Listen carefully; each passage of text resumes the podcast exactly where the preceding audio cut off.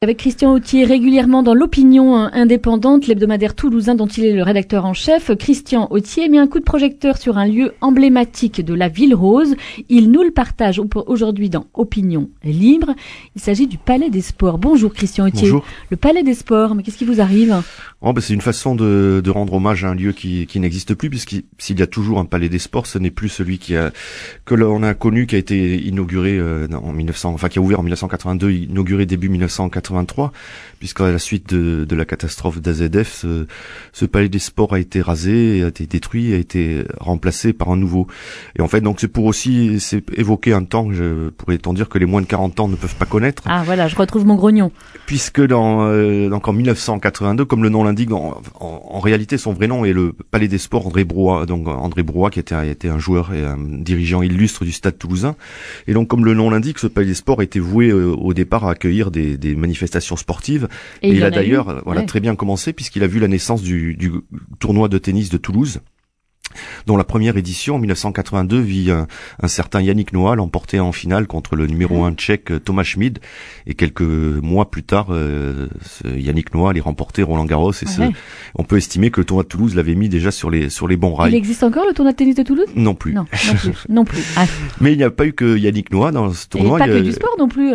Non, non, mais il y a eu aussi des, des grands champions comme Jimmy Connors, euh, qui a remporté le tournoi en 1988 et surtout l'année suivante, il y a eu une affiche extraordinaire avec euh, toujours Jimmy Connors et face à lui euh, John McEnroe et c'est l'aîné le Connors qui l'a qui l'avait emporté donc c'était ça a été un tournoi assez euh, assez prestigieux. Et ben voilà, Toulouse grande place du tennis, on en apprend des choses. Alors il y avait du tennis du sport mais pas uniquement hein. Non, ça a été aussi et, peut-être surtout un haut lieu de la musique et des concerts puisque dans les, dans les, années 80 et jusqu'à la fin des années 90, des centaines de milliers de, spectateurs ont pu euh, découvrir des artistes. Alors j'ai en cité quelques-uns, c'est assez, euh, assez étonnant et prestigieux. Donc on a pu y voir Police, U2, Santana, James Brown, Barry White, Dire Straits, Elton John, Tina Turner, Sting, Phil Collins, Peter Gabriel, Miles Davis, Iggy Pop, Bob Dylan, Nirvana, Lou Reed, Radiohead et même euh, Luciano Pavarotti. Effectivement, belle affiche. Ouais, belle affiche. Oui, et, j'en oublie évidemment. Il y en avait des, des, des dizaines et des dizaines d'autres. Je cite quelques-uns des plus prestigieux.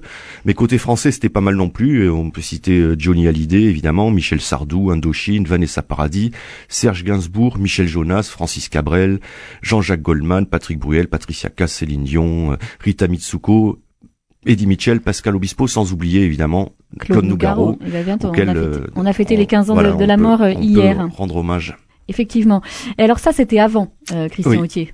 Ben oui, c'est pas comme ça que ça se passe. Ben non, les, les, les, mélomanes, et je pense que peut-être certains de nos plus jeunes éditeurs seront peut-être nostalgiques de cette période qu'ils n'ont pas connue, puisque ah, euh, nous avons hérité depuis 1998 euh, d'un magnifique et rutilant zénith avec une acoustique superbe, bien bien supérieure à celle du Palais des Sports, une une salle très confortable et très agréable. Hélas, la programmation ne suit plus vraiment celle qui était qui était en, en, lice à l'époque. C'est vrai que les Kids United à côté, ça fait pas tellement le poids. Hein. Oui, voilà, donc c'est un peu c'est un peu dommage. On avait un, un palais des sports qui était peut-être moins moins rutilant et moins moderne que notre Zénith, mais là on est nous sommes orphelins de de ces tournées qui ont ravi tant de gens. Alors le Zénith a supplanté euh, le Palais des Sports, même si finalement les, les l'affiche n'est pas au rendez-vous. Il se passe quoi au Palais des Sports aujourd'hui? Ah, Aujourd'hui, ben, il est revenu à sa, sa vocation originelle, si je puis dire, c'est-à-dire qu'il accueille les, les rencontres des équipes toulousaines de handball et de, et de volleyball.